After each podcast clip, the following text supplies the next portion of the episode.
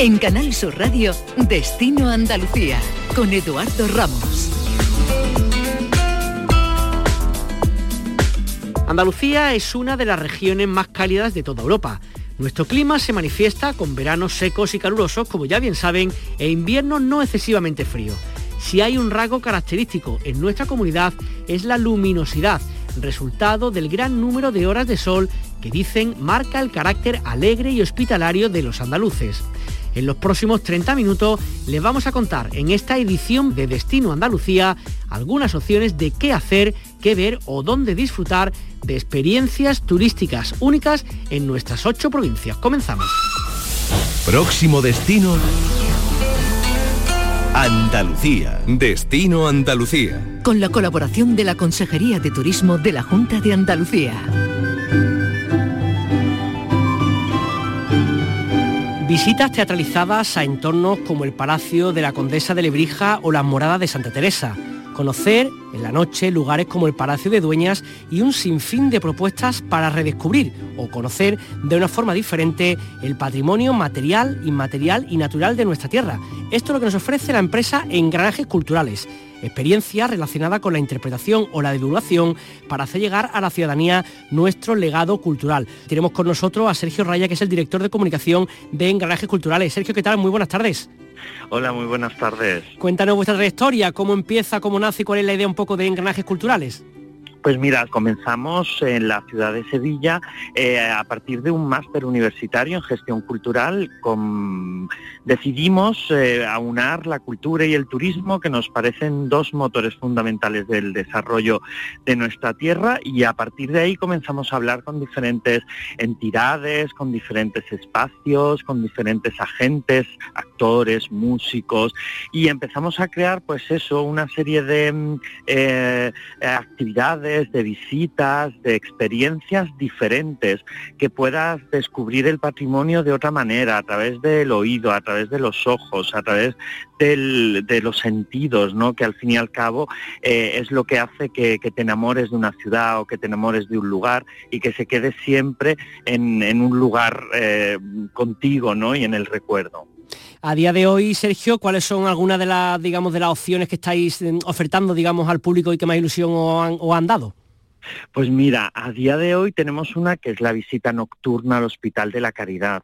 Apagamos todas las luces del hospital, nos armamos de candiles y así, a la luz de las velas, visitamos uno de los edificios barrocos más impresionantes de, Andalucía. La gente tiene que, que decirlo de forma suave, que encantarle la propuesta que hacéis, ¿no? La verdad que sí, es eh, porque son muy sorprendentes, se crean momentos eh, pues muy emotivos, muy bellos, que al fin y al cabo pues te hacen pasar un buen rato, ¿no? Y es que el patrimonio, la cultura, eh, están para eso, para que pasemos un buen rato, para que aprendamos, para que nos cultivemos y por supuesto para que amemos los lugares que, que, tenemos tan cerca, ¿no? Y que a veces por nuestro día a día, por el estrés, porque vamos siempre corriendo, pues no nos paramos a ver las joyas que tenemos muy cerca, ¿no? Y cuando viajamos fuera, vamos a visitarlo todo, ¿no? Y a veces en nuestra ciudad eh, se nos quedan ahí muchos espacios que son magníficos, pero no los visitamos. Pues también con esto lo que queremos es hacer turista al propio ciudadano y que viva y disfrute de, su ciudad y de su patrimonio. Eh, Sergio, lo que estáis ofertando es un poco en, Sevilla, en el entorno, en toda Andalucía. ¿En qué lugares físicamente estáis ofertando vuestra propuesta? Pues mira, trabajamos fundamentalmente en la ciudad de Sevilla y también en las provincias de Huelva, Cádiz y también en algunos puntos de, Extremadura. Es cierto que a lo largo del año vamos haciendo actividades por diferentes provincias andaluzas y, hemos trabajado en Granada, en Málaga y en Córdoba. Así que tienen que estar, pueden estar los oyentes atentos a nuestra página web y ahí irán viendo porque constantemente vamos realizando actividades nuevas, tenemos lugares nuevos, hacemos experiencias a veces únicas en diferentes lugares, ¿de acuerdo? Así que pueden estar atentos ahí y, y, si no, pues animarlos a que vengan, si vienen a visitar la ciudad de Sevilla, ahora que nos coge esto muy a mano, ¿no? Del turismo cercano, pues aquí vamos a estar nosotros también encantados de, poder recibirle. Entiendo que el público eminentemente local, ¿no? Nació, o sea, en este caso nacional o regional, ¿no? No mucho público extranjero, ¿no? Pues mira, eh, sí que tenemos una parte muy importante de público extranjero que también disfruta de nuestras actividades, aunque bien es cierto que ahora estamos muy volcados en que los propios ciudadanos, las, eh, las, propias personas que están cerca de nosotros disfruten de ese patrimonio y de esos recursos turísticos y culturales que tenemos eh, en Andalucía. De cara al futuro, propuestas o proyectos los que estáis trabajando, de los que se puedan hablar. Sí, de cara al futuro tenemos varios, con mucha ilusión el abrir espacios muy significativos con patrimonio industrial, em, visitas teatralizadas, por ejemplo, en el acuartelamiento aéreo de Tablada. Es un lugar magnífico, muy desconocido, uno de los primeros acuartelamientos aéreos de toda España, con una arquitectura regionalista espléndida y mm, no te puedo decir mucho más. Además, de otros muchos espacios en varias provincias de Andalucía donde vamos también a ir trabajando con ellos. Pues invitamos a nuestros oyentes que estén interesados, que se metan en vuestra página web, en Ganajes Cultural, que la verdad que es muy amplia, tiene muchísima, muchísima oferta y muchísimas cosas interesantes por hacer. Sergio Raya, director de comunicación de la empresa, muchísimas gracias por estar en los micrófonos de Destino Andalucía. Nada, muchísimas gracias a vosotros por ayudarnos a difundir, como siempre, la cultura y el turismo.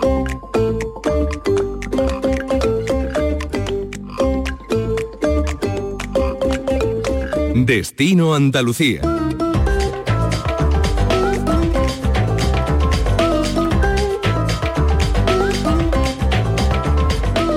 Le invitamos ahora a hacer turismo a través de los gustos de cada uno y gracias a una aplicación del móvil, My Street Book, que le recomienda rutas personalizadas y conecta los gustos de cada persona con lugares turísticos, gastronomía o agenda cultural.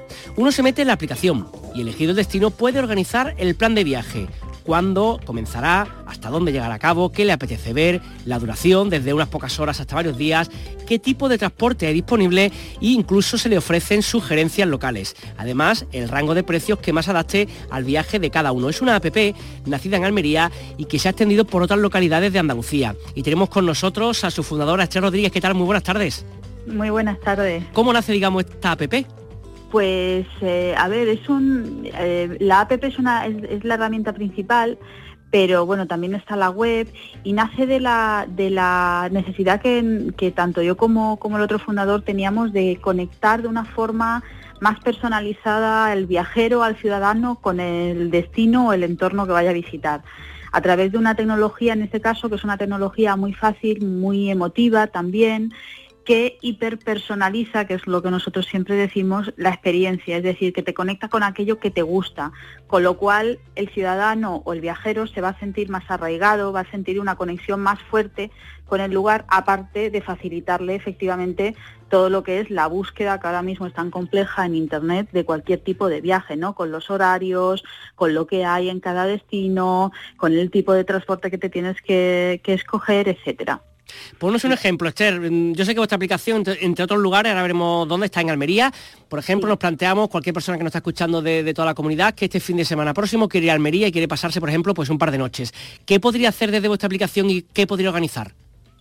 Pues se puede organizar absolutamente todo el planning. Está pensada para que, para, bueno, tiene, tiene tres, tres pestañas abajo, una vez que te la descargas, My Street Book, hay una pestaña que es una lupita, que es la parte inspiracional, la que llamamos inspiracional, es lo que más ha gustado a, otros usuarios, a otras personas, y se puede filtrar fácilmente. Luego está la pestaña de rutas, que lo que hace es que tiene un configurador en el cual pues nosotros podemos elegir playa, flamenco, tapas, etcétera la aplicación es suficientemente inteligente para hacerte rutas distintas en cada uno de los días y esto es muy importante. Además mezcla gastronomía con eh, pues todo lo demás que nos has podido decir o que sabemos que te pueda gustar. ¿no?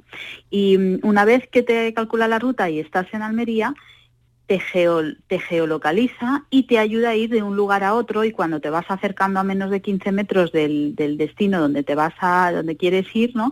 Te sale una ventanita con toda la información que tienes de, ese lugar. Y cuéntanos un poco, sabemos que empezaste en Almería, ¿qué más lugares, en qué más lugares está esta aplicación donde uno puede descargársela?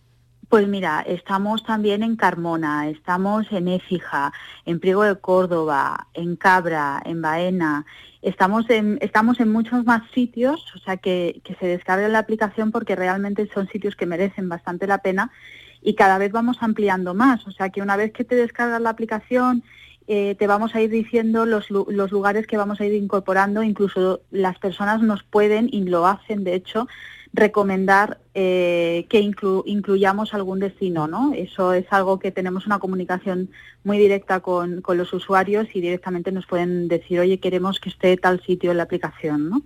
Imagino que toda esa información también puede ser útil pues para el gestor turístico, ¿no? Aquel que tiene pues un bar, un restaurante, un hotel, que puede saber de los gustos, digamos, de las personas que están viajando y que valoran de cada uno de los establecimientos, ¿no?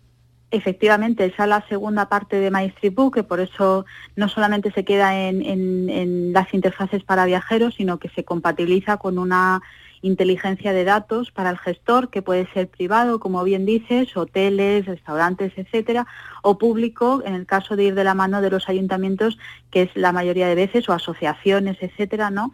que engloban a, destinos. ¿no? Y es una información eh, vital porque, porque es en masa, no, no, es, eh, no es individual, digamos. Lo, que nos interesa es saber un poco ese comportamiento, esa movilidad, que también lo que hacemos es de los pocos sistemas ahora mismo que hay en el mercado que es capaz de recomendar a, las personas en tiempo real lugares porque eh, son, es capaz de detectar la afluencia en tiempo real eh, y recomendar si hay, un lugar que esté saturado, sobre todo pues para las ciudades que han tenido el sobreturismo, ¿no? el llamado sobreturismo, eh, y que es dañino ¿no? además para el medio ambiente. ¿no?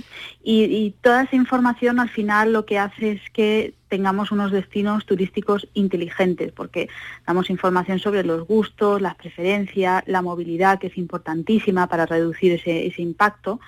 Em, y llevamos ya un tiempo colaborando con asociaciones, trabajando para destinos que son pequeños, que tienen unas problemáticas que son distintas ¿no? y que muchas veces no tienen, no tienen medios para, para abordarlas y nosotros justamente lo que hacemos es ayudarles. Entonces es una ilusión muy grande que a través de nuestra tecnología podamos alcanzar este, esta, e, estos pueblos ¿no? que, y poder visibilizarlos, ya que pues, las grandes tecnológicas o, pues, no están ahora mismo tan interesadas ¿no? en ese mundo rural y, pues que las empresas pequeñas y además andaluzas podamos hacer ese servicio es fantástico, estamos encantados.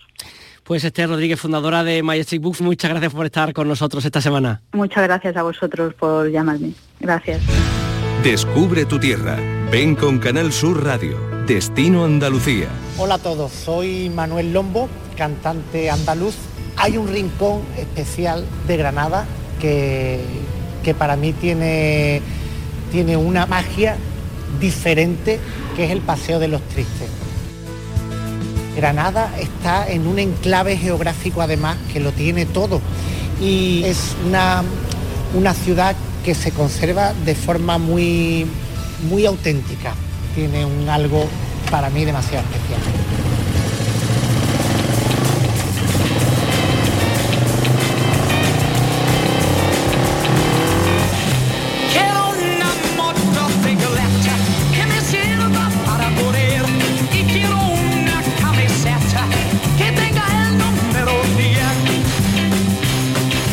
Seguimos conociendo Andalucía y volvemos a ofrecerle la opción de conocer algunos rincones de nuestra tierra subidos en moto.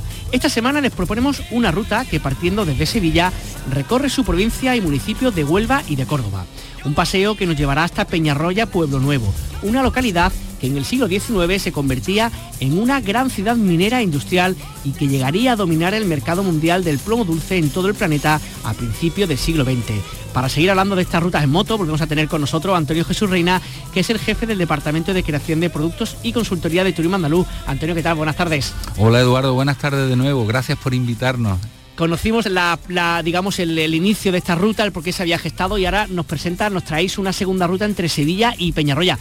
¿Qué puede destacar un poquito a grosso modo de, esta ruta? ¿Qué es lo más destacable de, este paseo en moto? Pues mira, aparte de la naturaleza que, van a poder visitar los moteros que se adentren en esta ruta, es una ruta que tiene mucho con la parte eh, humanizante del ser humano, es decir, cómo antropológicamente el hombre ha ido eh, modelando esa naturaleza, esa orografía natural de nuestra tierra y la ha convertido en algo tan rico si cabe como lo que tenía o incluso más, porque la ha llenado de historia.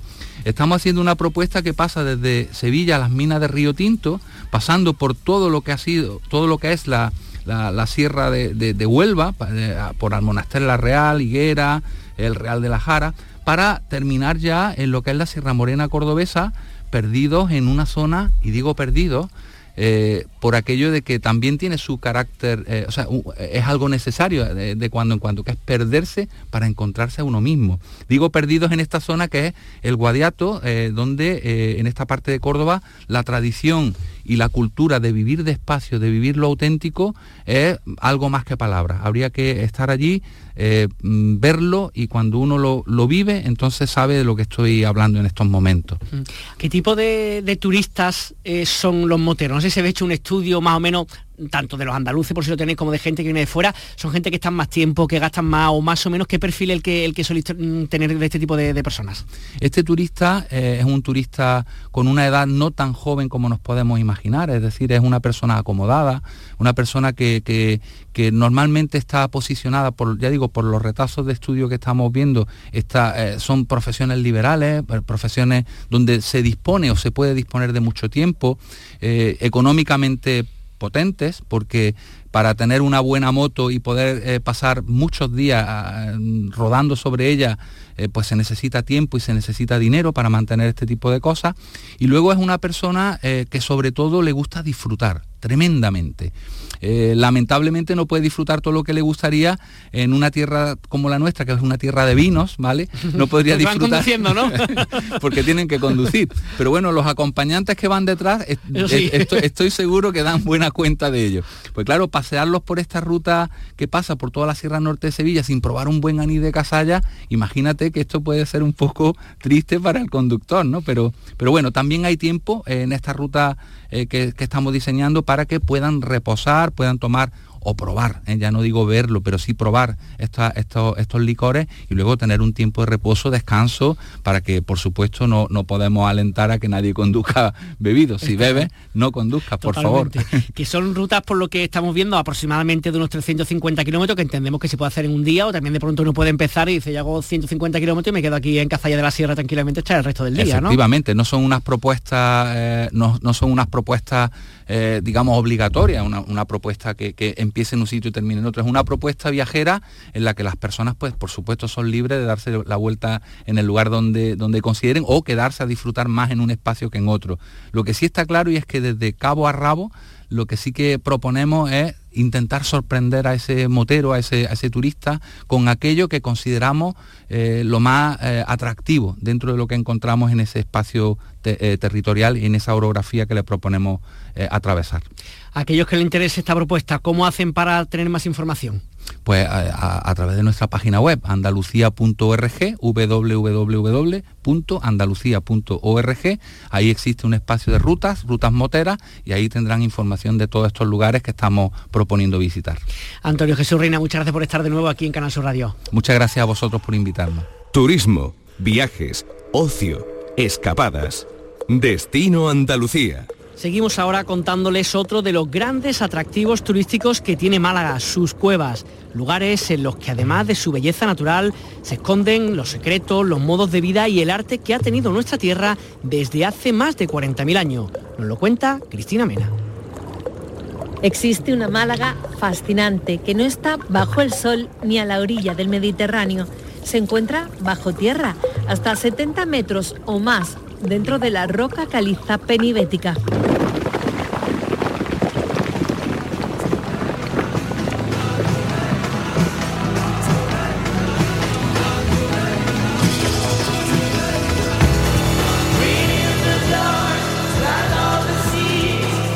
Son las cuatro cuevas paleolíticas visitables en la provincia.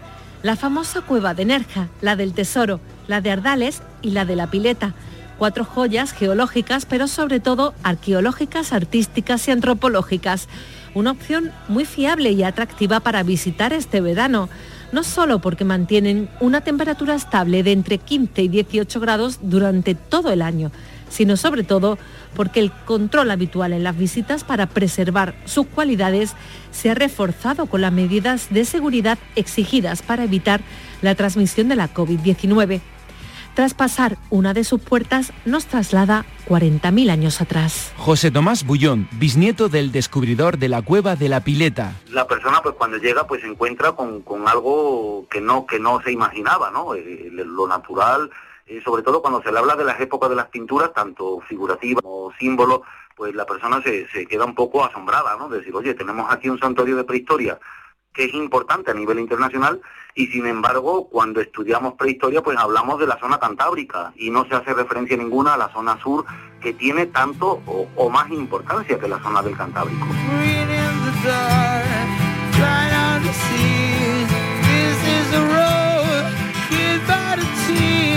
Pedro Cantalejo, director conservador de la Cueva de Ardales, investigador principal en las cuevas prehistóricas de Málaga. Un viaje perfecto, una experiencia, vivirla en una cueva que es el escenario original. Es decir, que una de las cosas que tenemos que tener en cuenta cuando visitamos una cueva como la de Ardales, la de Nerja, la de La Pileta o la del Tesoro en Rincón de la Victoria, es que realmente estamos en una, en una escenografía que no ha cambiado, es decir, que fue la misma que tuvieron nuestros antepasados, que discurrieron por allí, que pintaron, que, hicieron fuego, que comieron, que durmieron, y todo eso se rastrea en una cueva, lo que permite vivir una experiencia única de eh, conocimiento, ¿eh? una experiencia de conocimiento.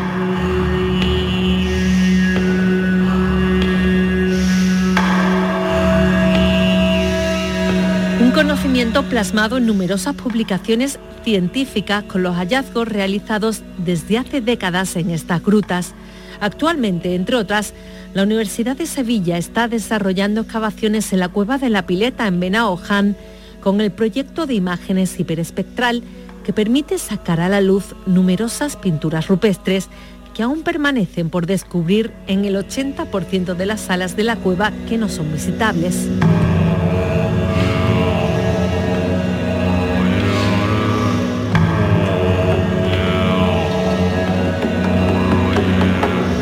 La búsqueda de los primeros malagueños tiene una mayor trascendencia que pararse simplemente a observar sus huellas y aprender de sus vestigios.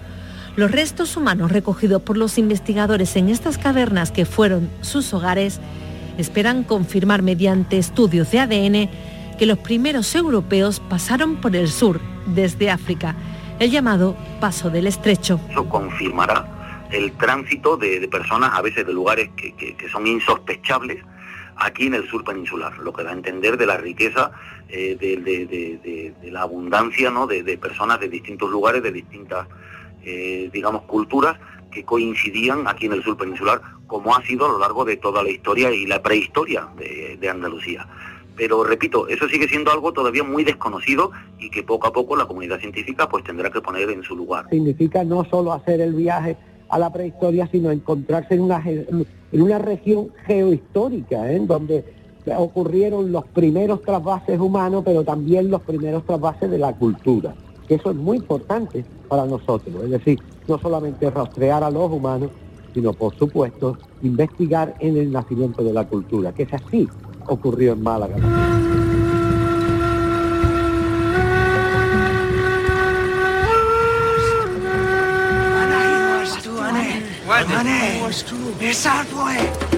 Nos dirigimos ahora hacia la Cueva del Tesoro o las Cuevas del Cantal, un conjunto de grutas ubicadas en un promontorio calizo entre la Cala del Moral y Rincón de la Victoria. Su nombre no podía ser más acertado. Todas poseen yacimientos arqueológicos y constituyen un auténtico tesoro del arte rupestre en la bahía de Málaga según los investigadores, representa todo un catálogo para entender la evolución de las pinturas prehistóricas. Se remonta a las primeras etapas mm, del arte rupestre más antigua, pero es capaz de llegar a las etapas del arte rupestre más reciente y ocurre en la Cueva de la Victoria, donde en el mismo soporte, es decir, en las mismas paredes, pues se dibujaron cosas hace 30.000 años y se volvieron a dibujar hace 5.000 años. Aquí ocurrieron los primeros trasvases humanos y también de la cultura, una de las cunas del arte que han captado desde hace casi un siglo la atención de los científicos. Su potencial turístico tiene aún mucho margen, excepto en la cueva de Nerja, uno de los destinos subterráneos predilectos por los numerosos visitantes de la Costa del Sol y Andalucía. En 2006 fue declarada Bien de Interés Cultural. En plena celebración del 60 aniversario de su apertura al público, ha sido el primer monumento español en recibir el certificado del sello de turismo seguro del Instituto de Calidad Turística Española. En estas seis décadas ha recibido casi 19 millones de visitantes. Pinturas rupestres de hace 23.000 años, las huellas de un terremoto de hace 800.000 años, la estalactita más grande y larga del mundo. Siempre hay razones por las que volver a esta maravilla natural y arqueológica. Podrás descubrir desde lo ancestral, desde lo primitivo, eh, esa vinculación de la humanidad desde el principio de los tiempos, en el que el hombre con la tierra ha estado perfectamente vinculada. Los conservadores de estas joyas bajo tierra apuestan por una declaración de patrimonio universal de la UNESCO para contribuir a su conservación, incluyendo, entre otros, los 4.000 motivos gráficos realizados por los hombres paleolíticos que han sido inventariados en la provincia de Málaga.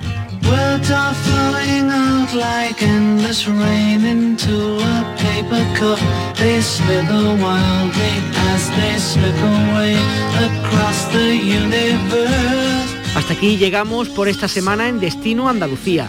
Si quieren volver a escuchar este programa o cualquier otro, pueden hacerlo en nuestra página web canalsur.es. Que disfruten de lo que le queda de día. Destino Andalucía. Con la colaboración de la Consejería de Turismo de la Junta de Andalucía.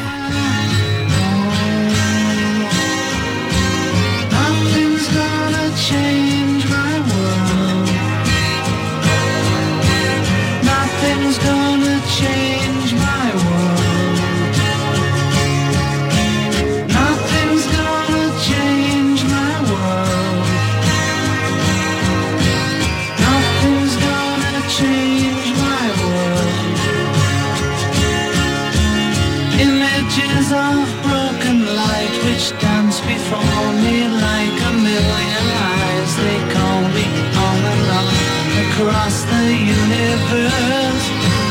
Float me under like a restless wind inside a letterbox. They tumble blindly as they make their way.